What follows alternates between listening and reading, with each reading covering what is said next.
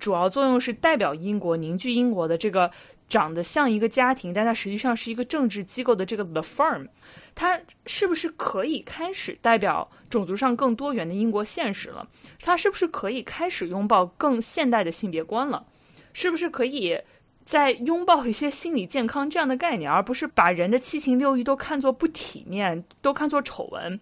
把像尤其是王菲有自己的安排和野心，看作一件离经叛道的事情。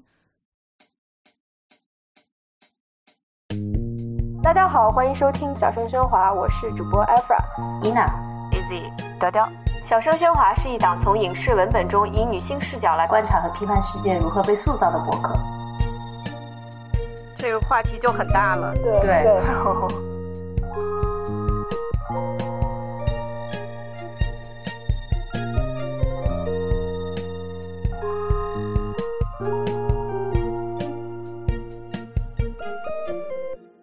大家好，欢迎收听第四季第五期小声喧哗，我是主播伊娜。今天和我在一起的还有主播 Afra。Hello，我是 Afra。然后呢，旁听的主播 雕雕和 Izzy。Hello，我是 Izzy。大家好，我是雕雕。对，然后呢，我们这一期有个重磅嘉宾，就是我们在微博上抓到了马坤老师，然后邀请马坤老师和我们一起啊 谈论英国王室最近发生的一些新闻。然后呢，为什么要在这个时候做这一期节目呢？是因为啊，萨克斯公爵夫妇哈里和梅根在上周日，也大概是三月七号的时候，接受了美国著名主持人奥普拉的采访节目。然后是当时采访在美国播出，然后在长达两个小时的节目中，他们夫妇介绍了他们在英国王室生活的经历，涉及种族歧视、精神健康、媒体以及王室其他成员关系等等话题。这个节目是在。播出以后，在全世界真的是引起了所有围观群众都开始吃瓜，然后王室现在整个非常紧张，非常害怕。所以呢，我们就是想要来把这个瓜讲清楚，然后呢聊一聊历史背景，然后聊一聊很多观众对于梅根和哈里夫妇的这个所谓的童话故事，还有当年哈里的妈妈戴安娜和查尔斯的这种所谓的童话故事，其实到底是。有多真实？包括他们在荧幕上的呈现呐，比如说王菲一直在拍的这个《王冠》这个电视剧。好的，那么我们先邀请 马老师简单介绍一下自己。大家好，你们可能更多人知道是我的微博名字叫张马坤啊。既然不是在讲我本行，我就不说我叫什么名字了，你们就可以叫我抓老师或者啊，好奇怪啊，阿抓或者是马老师吧，马老师更亲切一点。嗯，马老师好。马老师好啊，你好，各位好。马老师是，我觉得阿抓阿抓比较好吧。阿抓阿抓和阿花，你们两个可以 抓花。对，我们先梳理一下这个时间线吧。哈利和梅根和欧普拉的这个访谈是在周日出来的，采访其实是开了个先河，因为这是第一次两个人坐下来专访。先是梅根。出现，然后呢是哈里，后来又加入了他和奥普拉在他们加州的一个朋友的家里，然后呢是进行了长达两个小时的专访，然后很多人是把这个采访和戴安娜当时在好像九五年和 BBC 接受的那个专访是有做比较的，然后呢其实很多观众对于他们俩的很多动态都只是平时从新闻头条里面了解，大概可以窥见这种王室家庭不和呀，但是具体的细节不是非常。明白，直到呢也是有各种小报新闻，但是具体的细节就是从来没有听当事人讲的很清楚过。直到这个奥普拉采访，所以这个采访真的是非常的重磅，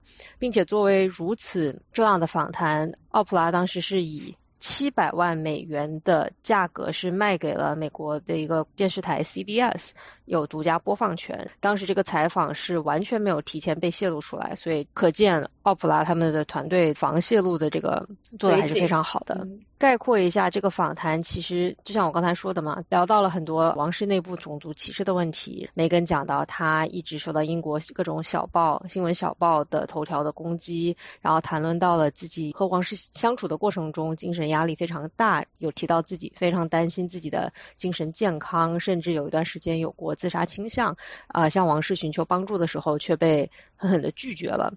哈利也谈论到说，王室和英国这种小报就是 tabloid 一直。有一种比较畸形的这种共生关系。对整个这个访谈，两个最重要的重磅的呃细节，一个就是梅根说她当时一度想要自杀，然后想要寻求精神帮助，然后被拒绝了。然后另外一个最重磅的就是说，呃，有一位没有透露姓名的王室成员，在他们的孩子出生之前，跟哈利说：“我有点担心你们的孩子生下来肤色会不会太黑。”对，最值得放到头条的两个细节。然后他们两个后来向奥普拉澄清了，就是有关宝宝肤色的话，不是女王和菲利普亲王说的，这是在后来的一段啊访谈节选中放出来的。整个过程中，他们也一直是说他们跟女王的关系非常好，然后呢，女王是一个非常是一个非常合格的奶奶，然后呢，对大家都很恩爱。那我们问一问马老师，看完这个访谈有什么？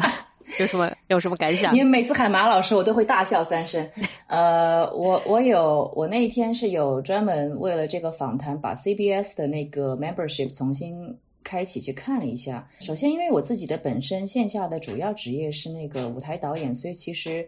透过字里行间来揣摩他们真正的那种心理含义，是我我们我正常吃饭的工作。所以我看了以后，我觉得。其实挺有意思的，他就是很多那个叙事的逻辑是这样：他先是梅根出来接受采访，然后哈利加入，然后梅根说的很多的东西是梅根转述哈利告诉他转述的事情。等到欧普拉再去跟哈利去求证的时候，哈利是说我没有办法公开谈这个。所以我觉得其实就是他们去年 Max。这么重磅的一个一个事件之后，终于可以听到他们那一片的声音。他是尽他的全力把他们俩的心声所所讲出来，但是真真正正和事实有多少的出入，这个就是我们可以待下来讨论的了。嗯嗯，嗯。对的，稍微补充一点背景知识，就是梅根和哈里是在啊二零一六年的时候被公开，两个人是经一位共同的朋友介绍认识的。当时所有的闺蜜群里面都是说，我也想有这样的朋友 啊。然后是二零一六年年底的时候，王室发新闻稿公布两个人的恋情。一七年感恩节的时候啊订了婚，一八年结的婚。对，所以就是还挺进展还挺快的，就是一六年底公开，一七年底订婚。其实他公开也是一个被迫公开，因为当初是《太阳报》跟他们说，周一见，下周就要 run 你这个 story 了。然后那个哈利就是在，其实跟他去年宣布那个退出皇室资深那个责任时候，那个做法挺像的。他就是有自己私人的公关公司，为了抢在小报之前，就是大概在发布声明之前，大概一个小时通知了那个白金汉宫和查尔斯的那个 Clarence House，所以。在当时公布他们宣布恋情的时候，其实也引起了皇室内部的并不是很高兴，因为正正好那个时候是查尔斯和卡米拉正在外访，我忘了是哪一个国家，所以结果因为这个哈利跟梅根的这个感情的曝光，所以他们一下子查尔斯和卡米拉版面全部被自己的儿子和他的新女朋友给给占据了。在英国皇室当中，谁可以有版面，谁可以拿到第一版面，谁就是这种就一系列的这种等级。和这种嗯权力的结构，其实是印证了很多的不幸的人，其实都是一个制度上面的一个反抗，对呀，嗯，对这个话题我们之后会啊一直提到。然后呢，就等于说他们从一开始公布的时候就埋下了这个种子，就是抢风头，对吧？抢了王室 重要成员的风头，有一点。我是觉得他们很，他们两个人很多事情做事情的逻辑是。自己认为我们应该做现在我们应该做的事情，但是他们其实很多时候没有考虑到，比如说王室成员讲的 Royal Protocol，就是你的那种优先顺序。可能他们并不是主动要抢了这个风头，但是在他们王室的那个，比如说查尔斯这或者是王室资深的那种工作人员眼里，这个是抢了抢了他们的风头。对，就等于说坏了规矩呗。对，坏了规矩。对，就是很多时候你会觉得说，二零二一年你怎么还有那么多规矩？但真的就是。包括很多规矩是十八世纪的时候订立的，嗯嗯，插播遥远遥远的一一个我一直在说的玛格丽特在女王登基之后想与离婚的那个士官结婚，对她妹妹还是姐姐对吧？妹妹妹妹，对，所以她作为一个皇室成员，必须要遵守一个十七一七几几年十八世纪的一个皇室规矩，就是你在二十五岁之前没有自主结婚的权利。天哪！所以。好可怕！对，到现在为止，很多很多的规则都是非常古老，然后古老了之后，可能过下一个世纪再打个补丁，就是古老的规矩，然后再补丁打补丁。对，昨天我在重温就是 Netflix 那个 Crown，然后他就有一幕就是讲戴安娜刚刚进入皇室的时候，因为在那个呃他所处的环境里面待得特别无聊，他就把自己的那个旱冰鞋穿上了。旱冰鞋穿上之后，他换上自己 非常轻松的一身衣服，打开那个手里面的 Walkman，开始播摇滚。然后他自己听着摇滚，滑着旱冰鞋，在那个英国王室那种走廊里面穿梭，你就会觉得这种场景就非常的错乱。你会觉得就是一个现代的正常人被禁锢在一个非常奇怪的一个地方的感觉。嗯，对，那一幕给我这个震撼很大，然后我以为是编的，后来当然就是作为一个考据，后来又是戴安娜的保镖说他的确这么做过的，但是不是在白金汉宫里面，是他就是说他刚刚和查尔斯订婚的时候就要搬到当时还是女王的妈妈那个住的叫 Clarence House。他刚刚作为订婚的时候，是是有过穿着旱冰鞋在 Clarence House 这样子溜冰的，因为他还是十九，他订婚时候才十九岁，我们十九岁在干什么？了，特别小，对不对？而且我觉得对戴安娜，你不能够用我们自己十九岁这种心智来要求她，因为可能生理年龄十九岁，但她其实因为她自己成长背景的一系列故事，可能心智可能要更幼稚一些。嗯，对，所以这个的确是发生过的，我觉得很有意思。对，让这个电视剧，我必须要给他这样子隔屏鼓掌。就是虽然反复在说它是一个根据事实这样戏剧加工过的戏剧作品，但它很多的那个细节其实都是可以从各式各样那种皇室八卦边角料当中找到来源的。所以，所以他们是下了蛮多功夫的。经常是我自己也会说一定是编的吧，然后去搜一搜，居然都是真的。对，哎，我一直很好奇的一个问题就是。每次看到这些英国的皇室八卦，都会觉得说，为什么大家都知道这么多的细节？就好像 所有人都在白金汉宫的床底下躺着一样，就是就像我们五个现在一样。就难道白金汉宫的每个床底下都躺着人吗？大家怎么都能知道这么多的细节呢？这个就是说，我们刚刚说小报，其实小报大规模把那个王室、英国王室当成 celebrity 这样扒，其实是上世纪八十年代默多克买了《太阳报》进入英国之后，过去之前，美英国的报纸还保持着对王室的敬畏之心，我们就大概影射一下。嗯，那默多克来了以后，就是说我我又不是英国人，我对你没有任何敬畏心，我们就怎么样，为了流量，为了销量，就往里面死里面扒，所以是这样子开始的。之所以你说这些什么，好像是是不是白金汉宫每个床底下都躺着人，是这样子的。嗯，对。首先我要坦白一下，我这么一个也算是正经艺术工作者，为什么会变成皇室八卦？是因为是因为去年新冠疫情来了以后，我大概将近大半年的合同全部取消，然后天天在家，除了上课就没有别的事情，然后又人生觉得很丧，所以就开始看那个，就开始看 Crown 的电视剧，看了以后就要去考据，开始操心。操心完以后就去考据。英国皇室有意思，就是你每一个去世的皇室成员在去世前会指定一个官方的传记作家，所以他们就会有官方的授官方授权的传记。然后你看了官方授权传记之后，就会很想去看打脸的那个野路子野路子八卦的传记。对，然后你看完野史之后，又会就会看到提看到野史中提到的某年某月某人在某的他的日记中写到这个，那你自然会去找那个人在某年某月他写的那个日记。所以我觉得英国首先英国皇室观察就是一个全民的产业链。然后第二个就是我们现在是有很多娱乐了，比如说网飞啊，然后那个抖音啊，或者是 YouTube。但是你要想一下，在漫长的上世纪呃五十年代到两千年之前，我们的娱乐的那个还是很有限的。所以我就发现，围绕在皇室周围的。贵族或者公务人员，或者哪怕跟皇室有任何沾亲带故的人，都是一群非常喜欢写日记的人。然后这些人，他们写日记是那种一个一写可以写两三页那种，因为然后最主要是这些人大概在晚年都会在把自己的日记出版，所以你就会有大量的各式各样的关于王室的译文趣事。就很简单，比如我今天。今天在某一个晚宴上见到了玛格丽特公主，然后她跟她的老公吵了一架，然后做了什么事事情，然后我和我和另外一个贵族讨论了什么事情，然后这样的事情就会有传记作家把这些东西全部集聚起来，这样子组成了他们就是那种佐证。我觉得我是蛮佩服的。然后尤其英国，你们可以想象到新闻记者当中有一个专门的头衔，那我只听过战地记者。嗯，英国是有叫做 Royal Correspondent，就专门跑皇室线、王室办公室、皇室记者，专门跑皇室线。这个是其实是八十年代戴安娜和卡米拉为了争那个查尔斯的时候开了一个很不好的先河，就是这两个女的都会为了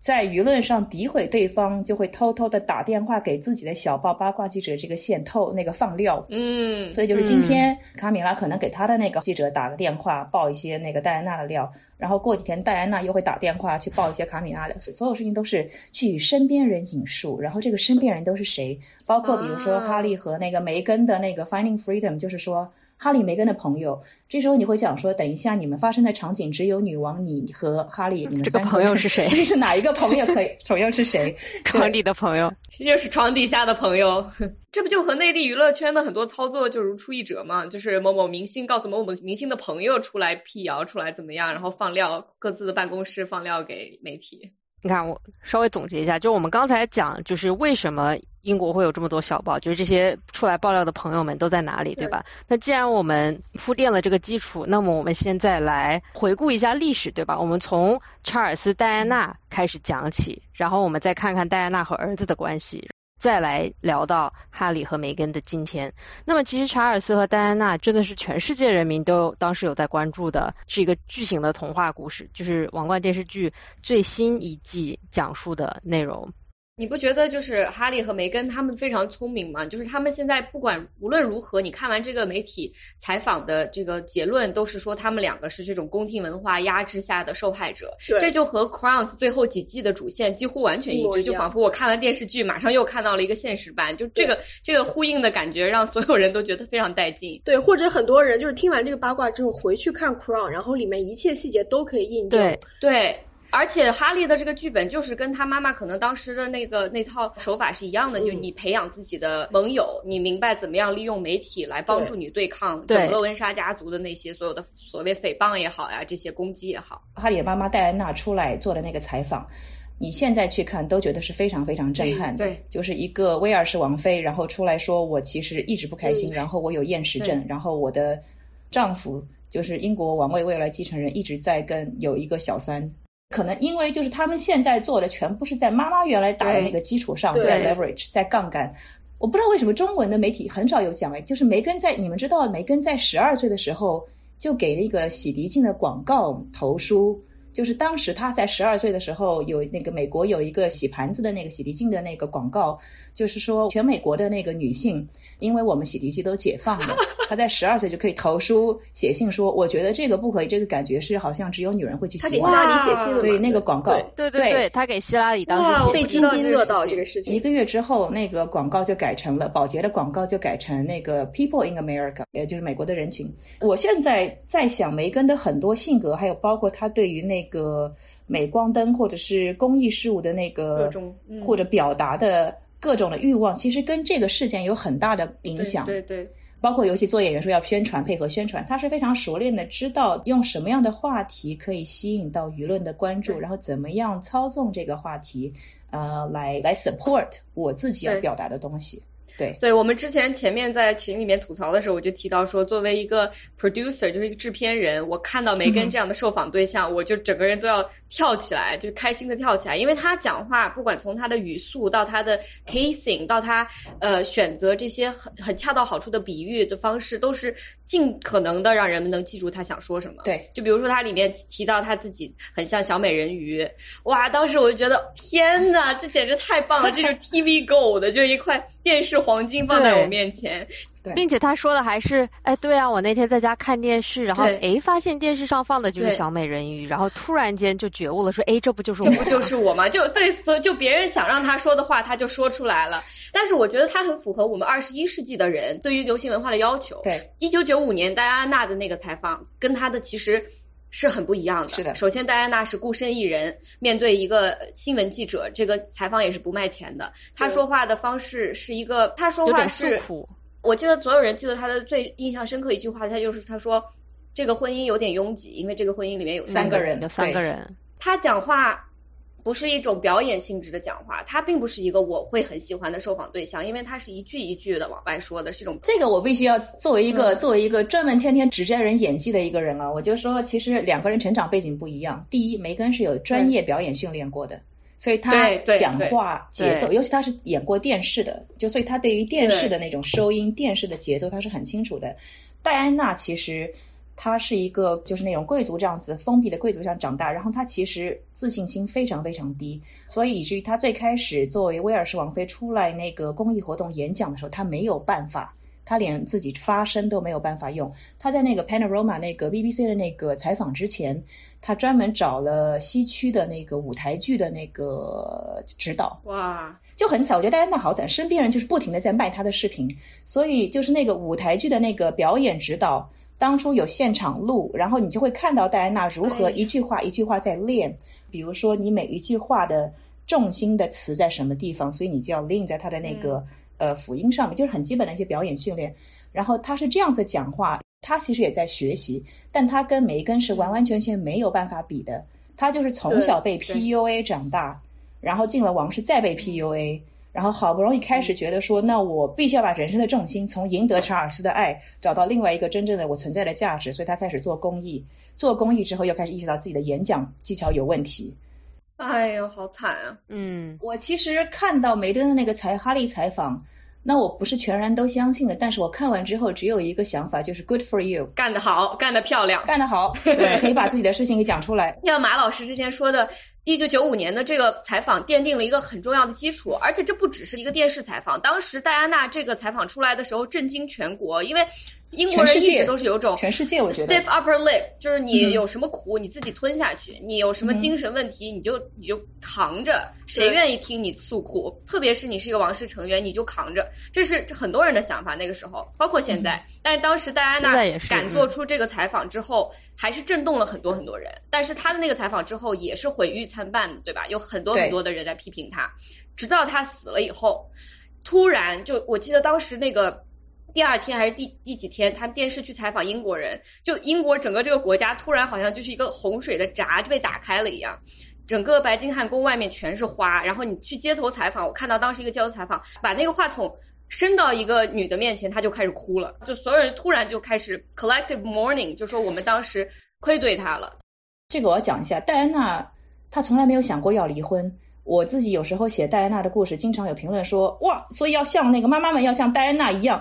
放弃王室，然后放弃不开心的婚姻，为了孩子走出去。我说等一下，hold on，hold on，就这个 这个戴安娜其实。从来没有过想要离婚的念头，她一直以来就是说我跟查尔斯分居，然后你你继续跟你的卡卡米拉，我我玩我的，然后我们俩分开来做公务，我继续领皇室的那个津贴。就是因为这个九五年的这个采访震撼太大，大概采访完没几天，女王就写信亲自写信给查尔斯和那个戴安娜说，你们俩必须要离婚，所以他才有加油。最近是爆出来说，其实这个采访的本身是因为 BBC 的那个记者。伪造了一个那个 payroll，就是工资单，他们就是 Photoshop 了一个工资单，然后给戴安娜看，说你看，其实你哥哥身边的工作人员都是被查尔斯买通的，其实那些人没有，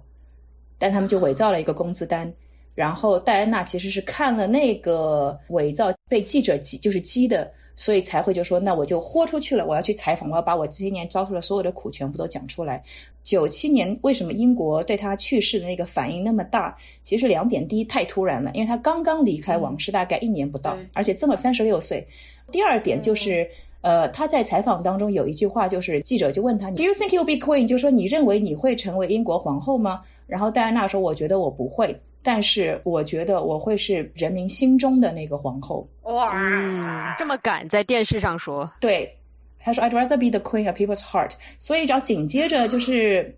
戴安娜一去世，当时时任的首相布莱尔出来，就加强了这一句话，就说她是人民心中的那个皇后。那么人民自然就是哇，全体要爆发了。对，所以，所以就是。戴安娜、梅根其实都都是利用了，都我觉得这个不是个负面的事情，就是他们都学会利用和媒体的曝光来 leverage 自己的资源，然后来表达自己想要说的东西。因为在英国皇室里面，所有人都希望你们是闭嘴，就是完全不要讲，什么都不要讲，就是那个 no complain, no explain，这个就是英国王室他们的那个信条啊，就是不抱怨、不解释。哇，这家人的精神健康非常堪忧。是的，对的。不过说到这里，我们再继续考古嘛。那其实戴安娜和梅根的家庭出身其实是非常不一样的，对吧？很多时候你看国内的那种公众号写的八卦，然后可能会觉得说戴安娜和查尔斯是一个灰姑娘的故事，但其实戴安娜。根本就不是灰姑娘，对吧？她其实家庭出身非常好。她出身非常好，因为她的爸爸是那个斯班塞家族，他们其实最早是是十五还是十六世纪靠那个卖羊毛起家的富豪。然后包括美国的建国的那个呃建国的华盛顿，他的那个祖上跟斯班塞家族是邻居。然后华盛顿包括在美国建国都是有得到斯班塞家族的支持。然后英国这个君主立宪制，这个推举皇帝出来这个事情，就是有斯班塞家族参与的。所以啊，功臣对，所以历朝历代就是斯班塞家族都是作为英国精英建制派的一个核心的一个成员。嗯，然后第二就是戴安娜家族是一个非常大的一个庄园，它跟丘吉尔家族是有那个姻亲关系的。所以就是一个非常非常非常蓝血的一个大家族，并且戴安娜的爸爸是呃女王身边的士官 Equerry 很长时间。戴安娜从她的外婆和她的妈妈开始就是在宫廷上长大，然后她的爸爸又是大庄园主。哇塞！哎，你知道我刚刚意识到什么吗？有可能不恰当，但是人们一直以为戴安娜是小燕子，其实戴安娜是晴儿，是在女王的 注视下长大的。对对对，这个比喻好，这啊这个比喻太绝了。比喻非常好，对他其实晴儿，对，对，所以梅根是不一样的。梅根他是呃，他的爸爸只是在那个电视剧打灯的灯光设计师，妈妈当时只是兼职的化妆师，然后两个人认识，生了生了梅根。他的父母亲其实就是文艺民工，就是电视 电视这边收入还行，但是绝绝对对不是什么那种特别特别高收入的，就是大概。那个中产阶级，但是最主要的一个很有意思的点就是，梅根之所以可以小时候上洛杉矶最好的私立的贵族学校，包括去那个西北，是因为他爸爸有一年买彩票中了中了头奖，真的假的？对，哦，对，这样，真的是买彩票，买彩票，然后他爸爸买了彩票，这叫天选之人，他真正意义上的。所以梅根他的他的那个 half 就是 half sister，就是他爸爸那个之前生的孩子们，对于梅根其实。在很小的时候就有恨意，就是说我们就是只能上最便宜的公立学校。但是梅根的爸爸在正好是在梅根上学之前。中了彩票，然后中彩票得来的钱就给梅根去上了洛杉矶最最贵的私立学校。我我我现在真的只想说，这都是命，真的玄学玄学。哎，等等等等，那个那个侯佩岑的妈妈说什么来着？万般皆是命，半点不由人。Oh my god！我这么一个严肃工作的，我为什么知道这么多八卦？我觉得好丢脸。没有，我就想说，这个疫情把一位严肃文学工作者逼成了英国皇室八卦百科全书。严肃八卦工作者。对对对，真的，我非常。想要 就是我们停下来，呃，appreciate 一下刚刚的这个瞬间，就是伊娜说了侯佩岑妈妈的，就有人接下半段，引出了侯佩岑妈妈这个梗，然后 转马对呀，就是疫情都对我做了什么？我觉得这件事情真的是，就是疫情怎么把我们都变成了什么样子？怎么侯佩岑妈妈说了什么都？就我们回到我回到梅根，她的这个背景太传奇了，真的好传奇。所以她上了私立学校，嗯，然后又进入好莱坞打对，所以就是说你们要意识到的一点，这个就是跟奥巴马一样，就是说我们舆论总是喜欢造神，说一个苦出身、一个平民或一个灰姑娘，包括戴安娜都是灰姑娘。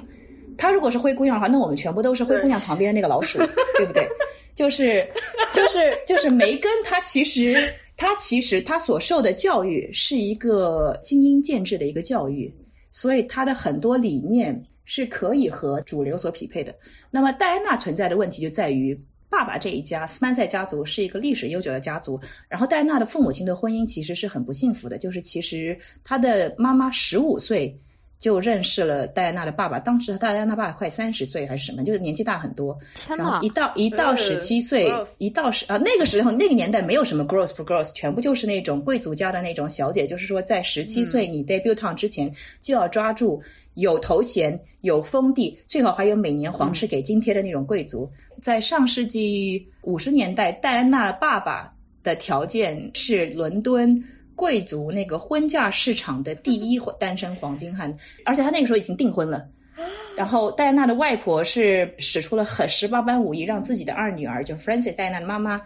把她从她的那个未婚妻那边撬过来，然后结了婚。那么结了婚以后，就出现了一个问题，就是作为一个有封地的那种 title，这种你必须要生儿子才可以继承头衔。天！但我觉得就是说，其实我我看了这么多八卦，我觉得其实呃，虽然英国的那个王室的。首领是个女性，但是他们这种整体的这种贵族制度其实本质上是非常歧视女性，并且压压抑女性的。嗯，戴安娜的妈妈呃，Francis 十七岁结婚，大概连续生了三个还是四个，三个还是四个女儿。在二十二岁这个年纪的时候，戴安娜的爸爸就把她那个送到伦敦，说要去治不孕不育症，说你生育能力有问题，因为你一直生女儿。我 这不是男的的问题吗？所但那个时候不啊，那个时候就是就就就，然后所以就是，其实戴安娜在自己的口述历史里面说，她的父母亲婚姻的破裂是因为她的妈妈这一辈子没有办法从那个当中，她也没有办法原谅她爸爸和他们那个夫家的做法。那么，所以戴安娜的妈妈就是在生下那个自己的儿子，就是唯一的查尔斯啊，戴安娜弟弟叫查尔斯，就是查尔斯弟弟，我们这样区隔啊，查尔斯弟弟对。所以他的妈妈生下查尔斯弟弟之后，就立刻奔向自由，跑到伦敦去，然后自己就在伦敦租了一个房子，然后天天在伦敦 party party party，然后就是我要找自由，小孩全部丢在那个庄园，你们去带吧。戴安娜八岁的时候，她的母亲就就呃六岁还是八岁，她的母亲就走了。她自己都描述，她说她看着她自己的爸爸嗯把妈妈的那个行李一个一个摔上车，然后妈妈就跟他就走了。然后妈妈跟他说：“我会在我下一周会回来再看你但是妈妈妈妈再也没有回来过，所以戴安娜就每天会坐在庄园的门口等妈妈回来。太六惨了我问年纪，六岁还是八岁，很小很小的时候。所以你想一下，他所以就是说，他这个人格形成上，他就是一个很缺爱。他自己都说，他自己认为很长时间，他认为他父母亲的离婚是因为我自我不是一个男孩自才，造成我父母亲的离婚。戴安娜的爸爸是一个，按照我们现在来说，就是一个 socially awkward，非常不知道如何跟人社交的一个一个人。虽然是大贵族，我们正常人吃饭跟爸爸妈妈一起吃饭聊天，不是一个很正常的事情吗？嗯，戴安娜的爸爸跟自己的孩子坐在一起吃饭都没有办法，他没有办法 handle 这种社交的这种这种负，所以他们从小就是说，爸爸自己到了点点着蜡烛，然后有佣人侍奉，在坐在 dining room 自己一个人吃饭，小孩子全部都有佣人把饭送到自己的房间，所以这个就是后来女王她一直认为。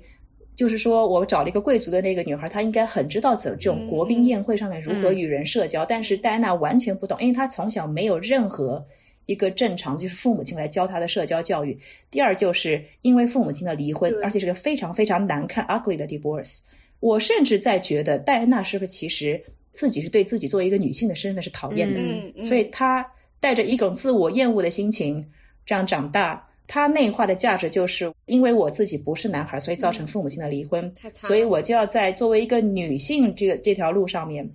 能够达到最高的这个这个社会的那个，就是其实这个就是跟现在很多的那个心理一样，就是我我很缺爱，所以我要把自己做得更好，嗯来赢得你们的注意。对对但这个是一个无底洞。对最后跟查尔斯也是婚姻也是一样，对，我就包括他最后厌食症、自残，其实都是希望引起别人的注意。查尔斯的一个注意，嗯然后然后你可以来爱我。嗯但查尔斯跟他其实是一样的，他也是从小被完全被被忽略的长大的，所以他也就说来看我，就是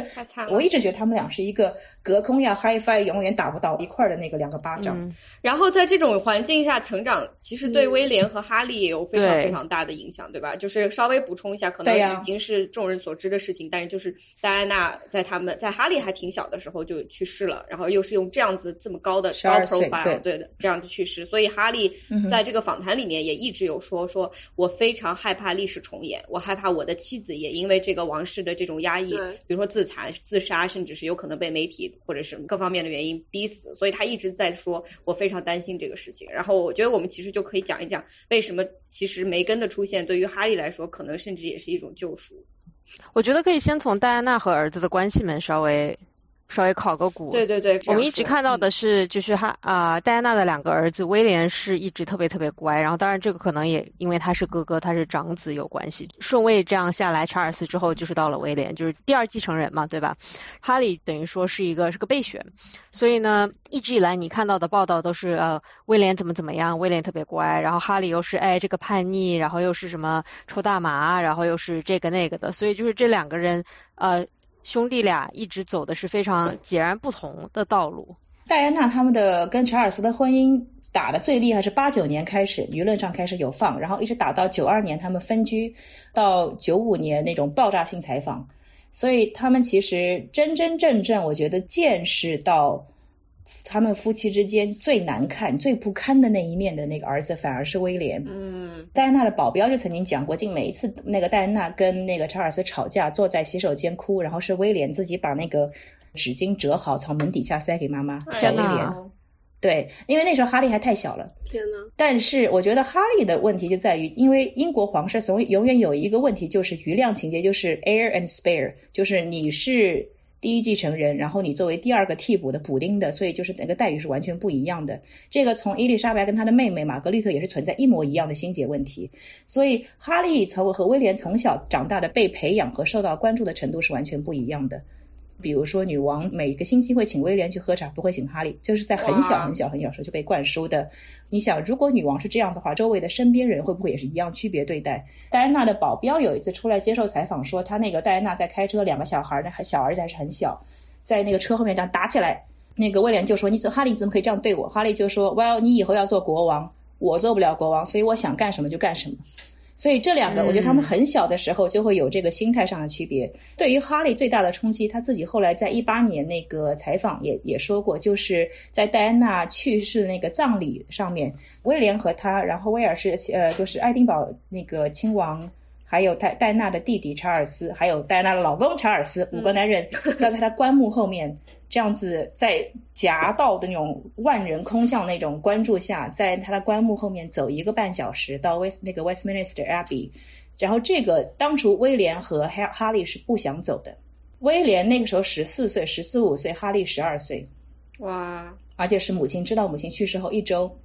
就要这个样子。然后那个时候是呃，菲利普亲王说，那他说你如果不走的话，我是怕你将来长大了会后悔。那么，如果我跟着你们一起走的话，你们愿不愿意？后来，所以是菲利普亲王，你给你去看他那个历史的那个资料，就是左边是威廉，右边是哈利。然后，我觉得其实蛮感动的是，他们大概就是要进那个教堂的时候，突然到了一个拱桥下面，镜头拍不到全景的时候，你会看到哈利就一下抱住那个菲利普亲王，然后菲利普亲王还拍拍了他背。其实他自己说，这个十二岁的对一个十二岁的小孩。他是你再这样子在街上跟他走，你是不可以哭的。你你们如果去看当时的那个纪录片，就是很多民众在里边呼天就嚎哭的这样子，然后跟威廉握手，说威廉威廉。然后威廉十四岁，他就是可以这样脸上绽放出看起来非常自然的笑容，就说 Thank you Thank you for coming。我说怎么会十四岁的小孩在妈妈去世一个一个一周之后就可以这样子？就说他其实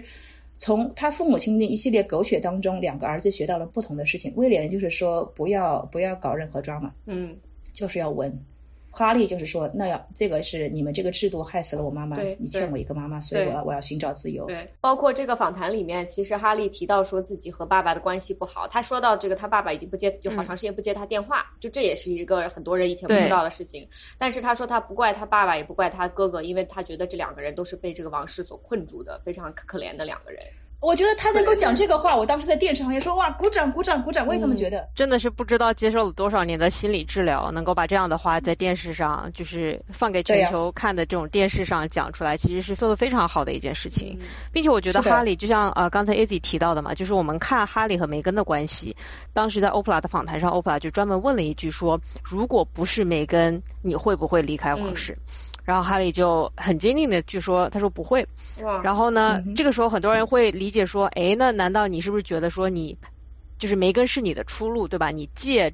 梅根嫁入皇室这件事情，然后他得到了不公的对待，然后你说：‘哎，走吧，走吧，走吧，就我跟你一起走。’然后呢，就是有点仿佛有点蹭热点的这种感觉，对吧？可能是需要更多证据吧。就是他作为一个男的，他又作为一个就是皇室的一部分，他很难去看到这个皇室对。”就是对人的摧残有多么严重，然后，对吧？对，就他之后就自己说了这个，他说，因为我当时被困于这个系统，但是我不知道自己被困于这个系统，是认识了梅根之后，他才意识到，就他以前可能是意识到这就是规矩，对吧？就是我就是这么长大的，对，就是这就是生活，生活就应该是这个样子的，我为什么要去质疑他？直到他认识了梅根和梅根结婚，然后梅根也跟他一起进了这个皇室以后，可能梅根跟他的一些反馈会说，哎，今天这个事情。发生了，然后可能哈利会觉得说，哎，这不是每天都发生的事情吗？然后梅根就会觉得说，不对啊，就是不应该这个样子，对吧？就因为制度在这里，不代表制度是正确的。刚才我们说的，戴安娜一开始也不想离婚，其实哈利跟梅根一开始也是不想彻底离开王室的，他们只是想说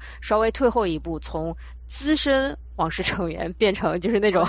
就好像是你去剪头发，就是从高级资深，对吧？就是不同 level 的这种 Tony 老师，就他们不想做那种专业造型师，就可能啊从资深降到高级就差不多就行了，但是呢还是在王室里面的。资深他的那种公务的那种 exposure，他的工作量是完全不一样的。对，是不是拿钱也不一样呀？拿钱呃，拿钱也不。说到这个，我其实还有一个问题想要问你，就是很多人在看了整个这个大瓜以后，非常喜欢说的一句话，就是你们的这些钱都是我们呃我们纳税人付的，你们是我们养的，所以有什么好抱怨的或者什么，就好像有这样的一个想法。这个这个是是对的吗？这个是个非常大的误解。首先，英国的 taxpayer 的确王室用他们的 taxpayer 的那个纳税人的钱，但是他们是有条件，就是我用你们纳税的钱来维持那个王宫的基本开销还有安保，但是作为回报。我放弃我自己那个 Crown Estate，就是他们自己某一个资本的那个 portfolio 的那个回报。其实政府啊，还有很多人就是其实享受王室的那个地产 portfolio，王室不再收租，所以他其实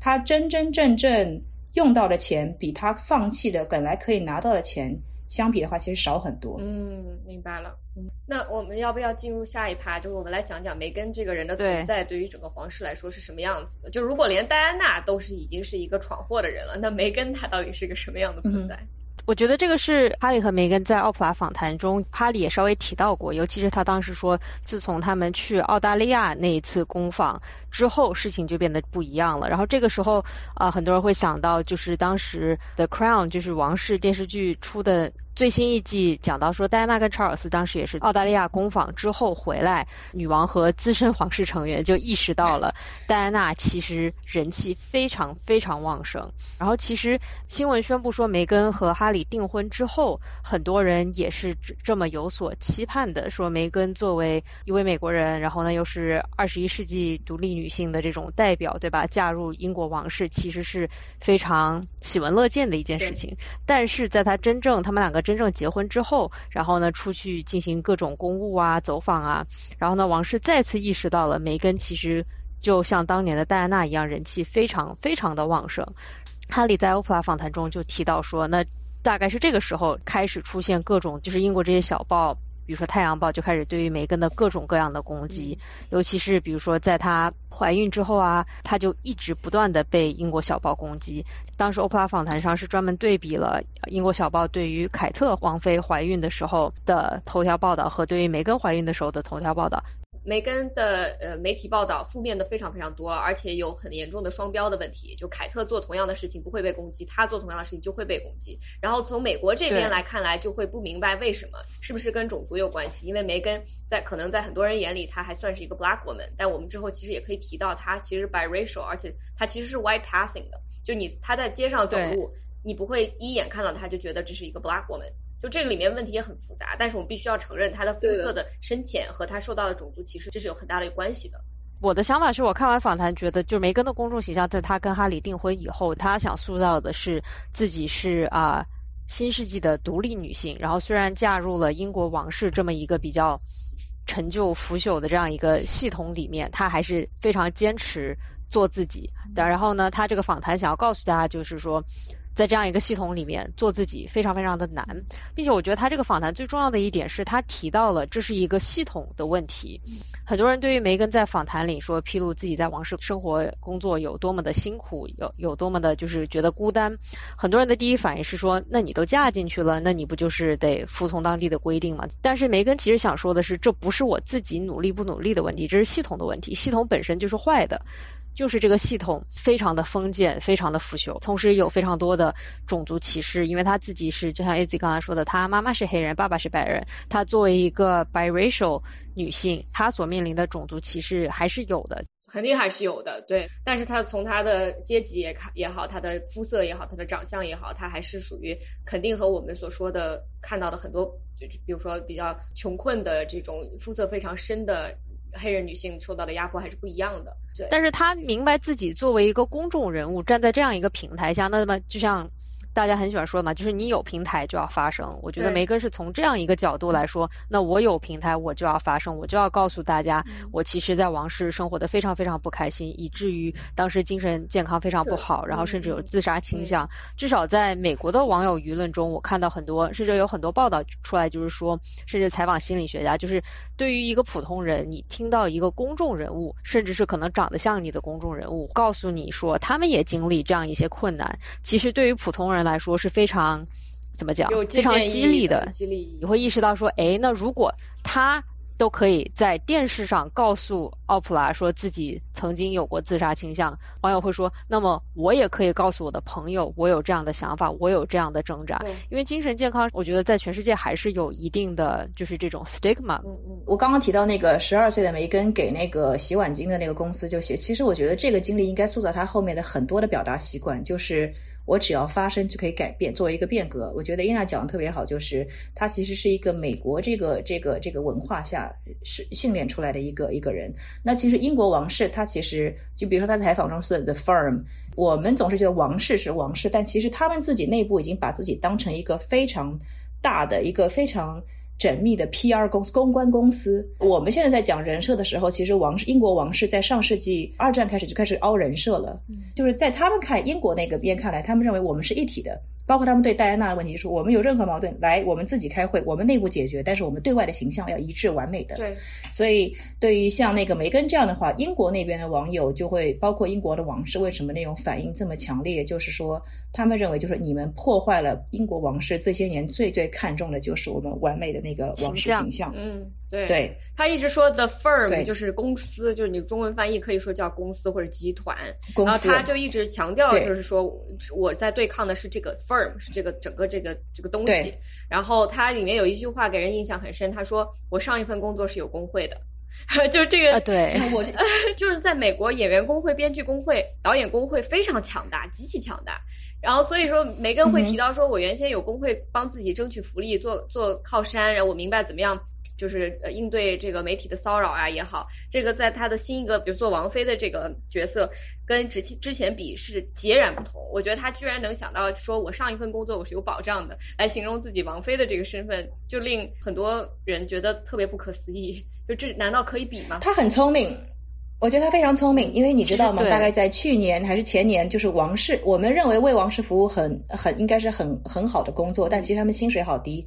所以，其实大概在去年还是前年，英国王室的那种服务人员，就是你知道那种，他们才曾经讲过说，我们要我们要组织工会，因为你们的那个女王，你给我开的工资太低了。所以我我甚至在想，他讲这个话是不是？要要要杠杆一下，利用一下当时就是这个这个这个他们英国有可能，并且尤其是在美国这边，就是越来越多的媒体公司都是在组织工会嘛，所以他这么一说，那美国网友就说对啊，就是觉得说突然间对梅根就是能够产生同理心，就是那种啊，原来他现在的工作就仿佛就是那种没有工会的靠山就会变成这个样子。我觉得梅根他很聪明，就是他他很聪明的就是他怎么样用。他的受众群能够听得懂的语言，把一个复杂的问题讲清楚，并且可以让舆论导向他这边，这是一个其实，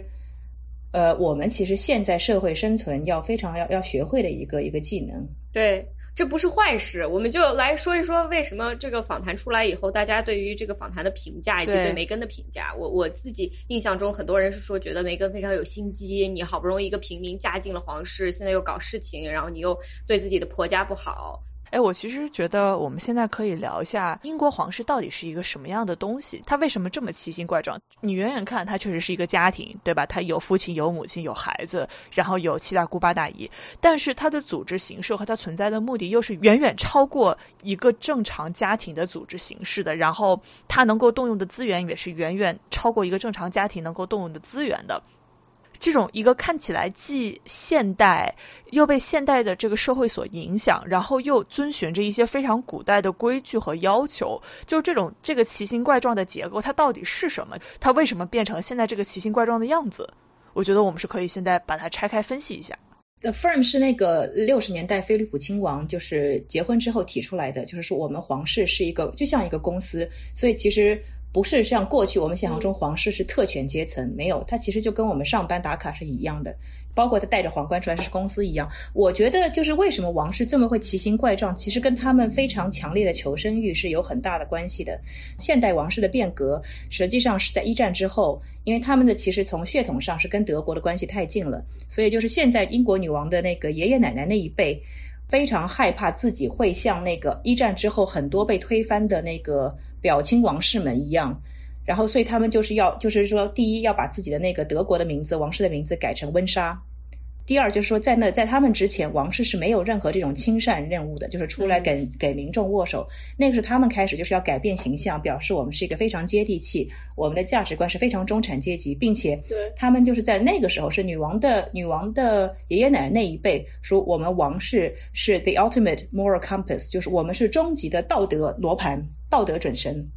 所以那个时候开始，他们凹出这个人设之后，他们就开始就就是被自己这样困下来了。就是说，你越表示亲民的这一面很好的形象，那么人民喜欢你，他们自然会要更多。对，那么自然而你就要配合他们的剧本去演。那么其中，我觉得所有现在王室英国王室里面的那个，都是因为那个一九三三六年那个爱德华八世逊位，都是一个强烈的 PTSD，因为这个对他们而言是一个特别大的一个震撼。女王的父母亲开始就在教育女王说：“我们一定要保有这个这个王室能够顺利延续下去，所以一定要听话，就闭嘴，然后一定要亲民。”菲利普亲王在结婚之后，他邀请 BBC 来拍那个纪录片，看女王的家常生活。嗯，这个的 firm 是他在那段时间在谈这个合同的时候提出来的，就说其实我们作为王室就是一个公关公司一样，我们要做就是要凹出我们自己的人设，让人更喜欢我。那个 BBC 出来以后。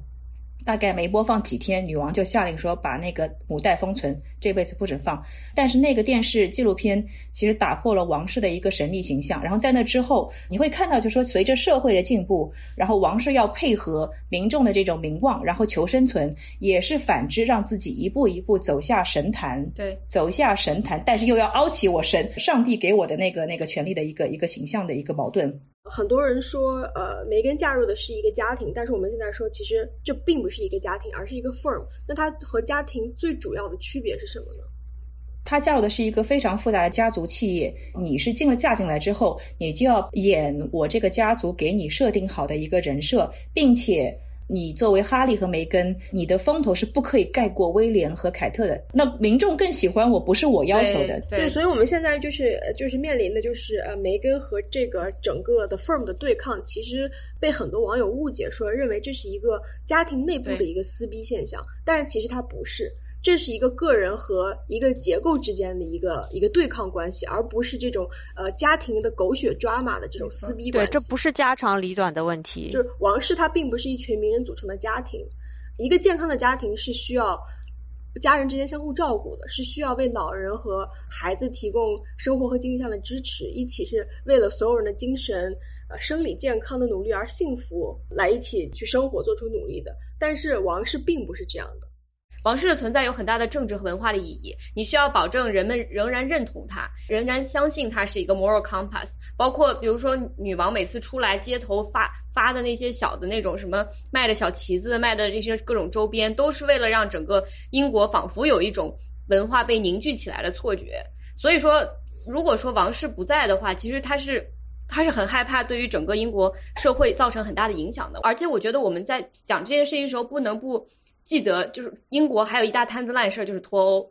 脱欧之后，很可能就要公投。公投之后，很可能所谓的这个英格兰、苏格兰，就是这些，它有可能就会改变，是一个非常非常大的、巨大的巨变。这和梅根和哈利掀起的这个所谓的离开王室，实际上是。并不是毫无关系的，对它不是在一个真空中出现的事情。很多很多的这种英国以前的所属国，比如说巴巴多斯，去年已经决定要和自己的母国脱离关系了。所以这个社会正在变，这个整个世界都在变。王室它如果想要存活，他们必须要跟上时代的脚步才行。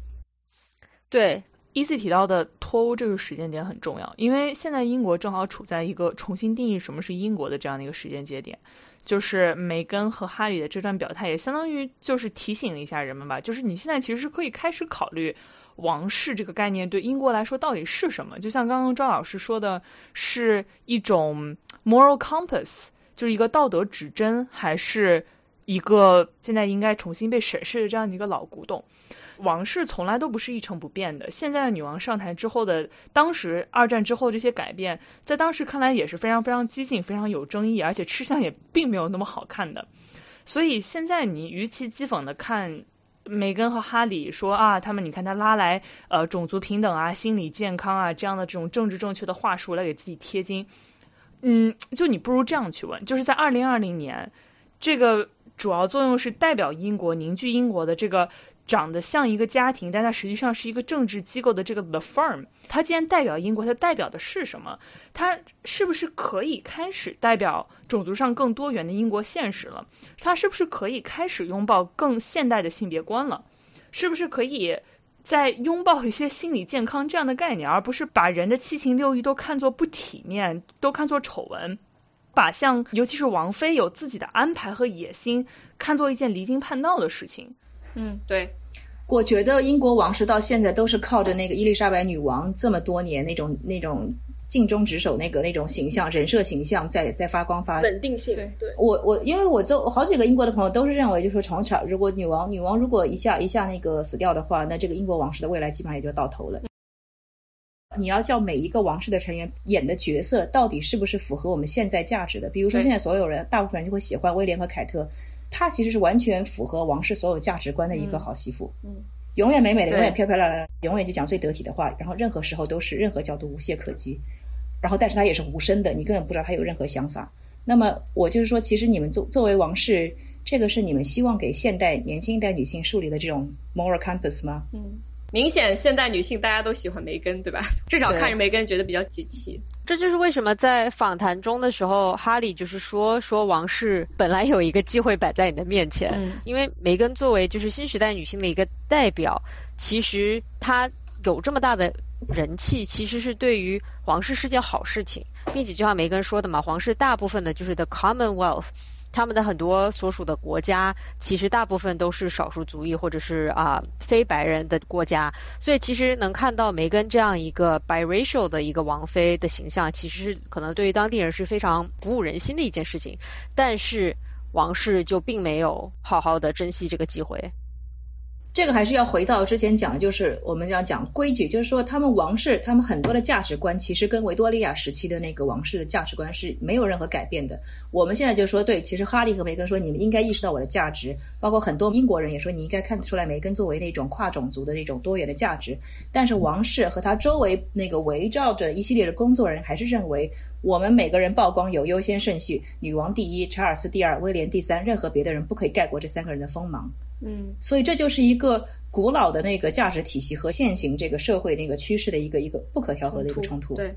很多就是中国的网友，然后有一个巨大的这种倾向，就是说，呃，你作为一个心知肚明、知道自己要步入王室的一个人，然后现在在王室生活了几年之后，发现没有得到你想要的东西，所以你就现在开始折腾，你现在开始闹，然后你现在开始装自己傻白甜，然后说自己呃没有想到。现实会是这样子，很多人就说：“那你之前你为什么要选择去进入王室呢？对吧？”很多网友就会说有这样一个评价。有的时候我觉得很奇怪，为什么中文互联网上所有人都带入了贾母的这种秩序维护者的角色？其实可能是基于一种对颠覆秩序的这种叙事的逆反，就是其实我们看到梅根现在展示出来的这个故事非常符合，就是一个脑子清楚的现代女性，她进入一个非常陈旧的体系，吃了几口屎之后看穿这个问题的本质，决定不跟大家玩，然后抓住老公安排逃亡的这种故事。这个故事特别特别的美国，就是美国到你在。迪士尼拍的高中生电影、超级英雄漫画里面都会看到这样的这种颠覆性的故事，这种就是 Emily in Paris 的故事，对吧？一个美国人，我来到你这个地方来，非常傲慢的去用我的美国的自由来试着去改变你的生活方式。我不知道国内很多人对这个故事膝跳感受的反感，是不是对于这种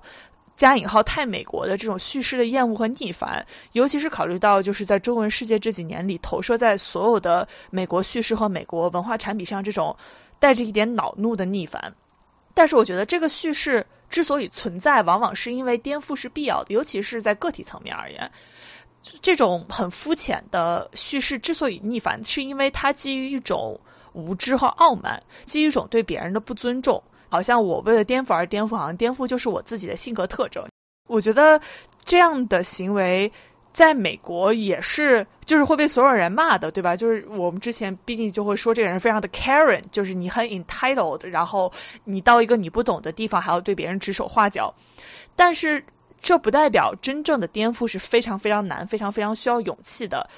就是尤其是像 Megan 这样的情况，在个体层面上面对不公正对待的时候，其实没有人可以告诉你事情本来就是这个样子，所以你就要忍。如果你觉得他是不对的，你就是应该。把它至少表述出来了，就算他是皇室，也不应该。你作为一个现代人，你看到这个你就觉得很不合理。对我特别特别同意，而且我想说的是，梅根她并不是说嫁入皇室就是为了颠覆皇室，就是她不是这样的，她是想要去当一个好媳妇、好妈妈或者好妻子。进去以后，她发现这个家庭居然会把自己的这么亲密的家庭成员的生理健康和心理健康完全置置于他们自己的公众形象之下。于是他意识到这个这这这个不是他 sign up，他是愿意 play by the rule 的，而且他想保留自己的头衔，他想要去服务皇室，他是现在走到这一步，其实并不是只是他一个人做出的决定。我们现在也面临一样的中文世界面临一样的叙事，就是我觉得很多时候我们会觉得欲戴皇冠必承其重，你既然选择进入王室，你所吃的屎都是应该的。那么这个逻辑是不是对的？就是说，比如说我们现在就是说百忍成钢。那么为什么我们在一个新的新的一代不可以说就是发现这个是我觉得对我自己个人那种精神健康和我基本生存的一个基本平衡产生问题，我为什么不可以跳脱？就是有一个人说，我如果把王室英国王室去掉，只是把这个当成一个单纯个体的话，所有人都会说这个媳妇应该离开这个有毒的原生家庭。对但是，一旦加入王室，就说你因为你选择了，你就必须要承受这一切。对，人们会认为你是一个王妃，你是一个王子，你们身上的痛苦我是没有必要去痛共情的。就你们再惨，你们能惨过我吗？就是好像这个身居高位的人，呃，皇宫贵族这种生下来就有特权的人，他们身上的痛苦值不值得我们老百姓去理解？值不值得我们老百姓去跟他站在至少在情感上站在同一边？这个其实是很多人的纠结的点。对，就是就是以及很多人，然后他就会把这个呃呃梅根还有哈利，然后以及奥普拉的这个访谈，就把它 frame 成一个嗯千万富豪的黑人女脱口秀主持人采访了两个百万富豪的皇室成员。然后我觉得，就是当你把这个故事以这样的方式讲述出来的时候，你就已经放弃了把他们作为人的一个平等对待。作为一个中文网友，你小时候你在初中的时候，老师把你的头发从长头发剪到短头发，告诉你说刘海应该不能超过眉毛，然后头发长度不能超过耳朵。就当你被这样对待的时候，你可能你现在都有内心都有创伤，你现在都有抓嘛那何况是就是梅根遇到这样的处境呢？梅根他作为一个美国可能是有一些有一定资本的、有一定社会经验的这样的一个呃演艺圈的名人，嫁入了王室，她会有这样的反抗。我觉得就是你在大街上拎一个正常的普通的美国人，然后去王室生活这么一段时间，他也会有和梅根一模一样的反抗。不是说梅根是戏精，我觉得这和梅根本人到底是谁，嗯他的出身背景是怎样，他的生活经历是怎样，没有一丁点关系，甚至和他之前是不是演员也没有关系。梅根她特殊的成长经历和她的背景，意味着她进入了皇室是可以打的，至少他是有反抗之力的。他是战斗，对，他的战斗力是抗压性和战斗力非凡的。他的战斗力是比戴安娜强的，虽然他没有戴安娜的贵族头衔和钱，对吧？最后他们脱离皇室靠的还是戴安娜留给自己小儿子的钱，所以这个我们不能忽视。你如果说没有这笔钱，他们两个可能就没有办法打，就打不动。但他们现在手上的筹码，一个是他们的名气，一个是他们对媒体的影响力，公众对他们的喜爱以及钱，就是这么回事。从查尔斯在找王妃开始，然后到威廉到哈利，他们之前找那种英国那种本国的那种贵族女孩，所谓门当户对女孩，全部都是谈好谈一会儿，立刻说不要不要，我不要加入皇室，全部都跑了。对，戴安娜那一代的女性，就是有那种打不还手、骂不还口，嗯只要是那个王室 monarchy，我必须要尊重。我觉得到最后，戴安娜是被逼到没有办法，她开始去找小报。那么梅根她其实是美国人，她完全没有这样的一个文化的一个心理负担，对而且她是一个相对非常 progressive 的一个美国人。对而且你要想作为一个演员，她必须要摸爬滚打这样子对，所以她就说我为什么要打不还手、骂不还口对？所以就是又回到我之前讲的，我们就是说英国王室还是要推行一个一个就是大家。打不还手，骂不还口，然后就是咬紧牙使劲整的这种这种价值观吗？嗯？对，还需要这也？是我自己最近在考虑的。是的，是的，是的，对呀是的。我们自己也不希望自己被扔进一个系统毫无反抗之力。对，对，而且因为皇室它这一个特殊的存在，我们对于这一家人的很多了解非常的多，对吧？他们从日记啊各种，我们都很了解他们的背景。比如说今天我们聊了一个多小时，这你明显可以看出一代一代的悲剧是在积累的，每一代的女人都很痛苦，她们身上都有巨大的悲剧，就是因为在这个这个这个系统里面没有给她们这个可以生存的空间，所以她们把自己的悲剧一代一代的延续到自己的孩子身上，而且我们是看着这个历史演绎到现在的，所以我们作为普通人，我们的观察是应该可以改变这这件事情的，就是我们的观察对于王室如此之重要。就我们想要要求的东西，并不是毫无意义的。我其实想聊一下，就是美国民众对于梅根这次曝光事件的一个反应。现在就是说，美国这边对于整个种族还有那种系统性的那种种族压制，有一个非常清晰的语汇，就是说，其实很多人，包括在中国的网民当中，很多人都说我不是种族歧视者，嗯但是其实每一个人都是带无意识那个歧视滤镜。然后第二就是说，你一旦不认识到自己本身就带有先天那种歧视性的滤镜的话，你的很多时候是那种 microaggression。嗯那我相信梅根她其实，在英国他们那种没有这种没有这种概念的一种王室，而且并且英国王室本身就是建立在一个白人种族对于有色有色人种的一种国家的一种剥削的一种建制。对，所以我相信他们会有他们自己认为，尤其这种想当然，这么多年来规矩都如此的一个一个表现。那么其实可能在梅根看来，这个就是一个 microaggression，这个就是 racism。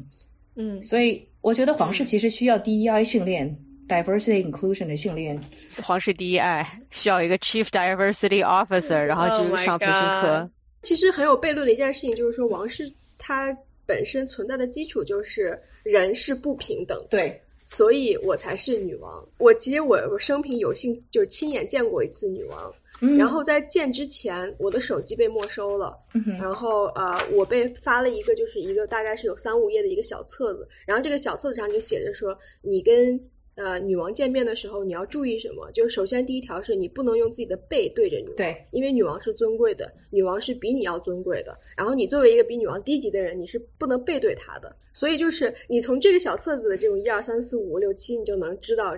在这种观念，在这种构建之下，女王就不是一个普通人，女王就是神一一个样存在。跟你嗯 不是一个平等的人。然后这可能和我就是成长成长起来的二十多年呃的的这种这种我所我所认为的信仰，我所认为的人和人之间应该有的关系是完全不同的。英国，我觉得英国王室他们女王，包括女王自己在内，都是认为我是被神所拣选，然后有一个特殊神圣的那个使命的。所以他们的确一开始就是把自己放在一个非常不平等的一个位置，然后包括他们把认为自己足以可以代表那个这个国家的道德准神，就是因为我们是天选之人。对，然后当然后来为什么形象崩的这么厉害，就是大家发现其实你也是普通人。嗯，是，对对就在二十一世纪想要维持这样一种幻影，呃，是非常困难的。这种幻想，这种让人们有封建的，对于他们没有思考的忠诚，是非常困难的。这一期我觉得很重要，就是大家可以想一想的，就是你在看，不管是看什么香港豪门八卦或者英国王室八卦，为什么你们会个人带这么大的情绪？是他们某一个人的存在，或者某一个做事的那个方法戳到了你潜意识里哪一个痛点？就是为什么我们没有看到一个制度上一代又一代对人的一种摧残，而只是在浮皮上在一种很表面的狗血抓马？这是我觉得真的很需要希望大家可以讨论的。其实看王室，我们不嗯只是去吃一个遥远的瓜，我们普通人还是能从中找到一些能够 帮助我们的生活，甚至是呃指引我们想要对这个世界接下来走向什么方向的一些 inspiration。我比较肤浅，我就是很开心，我是个普通人。然后请呃，请你们继续在遥远的远方继续抓马，然后我会我会认真吃瓜的。对我，我其实当时有认真想过，说如果我和梅根互换，我会不会愿意？然后我真的有觉得不行 非常认真的想过。然后我可能会说不会，我也不会我这么虚荣的一个人都说不会。我赶紧给改天给你发那个宫廷那个女王秘书官，他会写那种详细他们的那种日程的那种日记本，你会看完以后觉得说，呃，还是做做普通人比较好玩一些。对，吃完瓜以后感受到了自己的生活挺好，这也是一个对，对，我们之前在群里还聊过，就是说女王一直是走一个呃低碳水的这样一个餐饮习惯，对我刚所以就是也不能吃意大利面，也不能吃米饭，然后等等。所以我觉得换到我大概一天就不行了。太惨了，不能吃米饭，我一天也活不下去。今天啊，谢谢抓老师、马老师，就是来专门参与我们的节目，然后跟我们一起吃这个瓜，一起去质疑王室这个陈旧腐朽的制度。好，感谢大家收听，再见。感谢大家，拜拜拜拜暴力结尾。如果你喜欢我们的节目，可以去爱发电和 Patreon 上支持我们，筹到的钱会被用于剪辑设计等播客的日常花销中。两个众筹平台链接会放在节目文案中。为了保证大家可以及时稳定收到我们的播客，我们推荐大家使用泛用性播客客户端订阅我们的播客。以苹果播客为例，你可以打开苹果自带的播客客户端，选择资料库右上角点击编辑，并点击通过 URL 添加节目，粘贴我们的 RSS feed。RSS 链接已经放到我们文案的最下方。如果你有兴趣讨论商业合作，也欢迎使用文案的邮箱联系我们。